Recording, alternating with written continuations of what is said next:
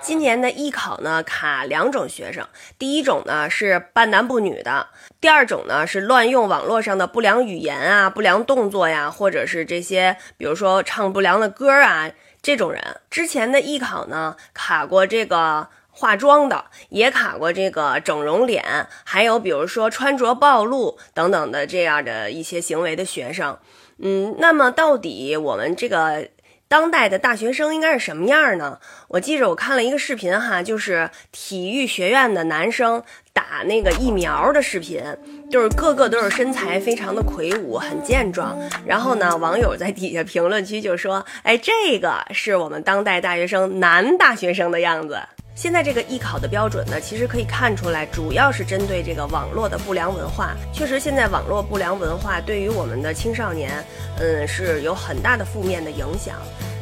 影响了他们的审美，也影响了他们的这个身心的健康。尤其是艺术生，对于自己的作品、自己的这个创作，是应该有一个自己明确的，心里有一个很明确的标准的，而不是呢随波逐流，盲目的去追求网红啊，或者是流量大。孩子们的这个艺术教育啊，我觉得也是这样。如果您的孩子所在这个幼儿园或者他上的这个特长培训班儿，嗯，每天让带着他们唱这个网红的歌曲或者什么手指舞，拍这些什么网络的流行的舞蹈什么的，我觉着您是不是可以考虑给他换个学校？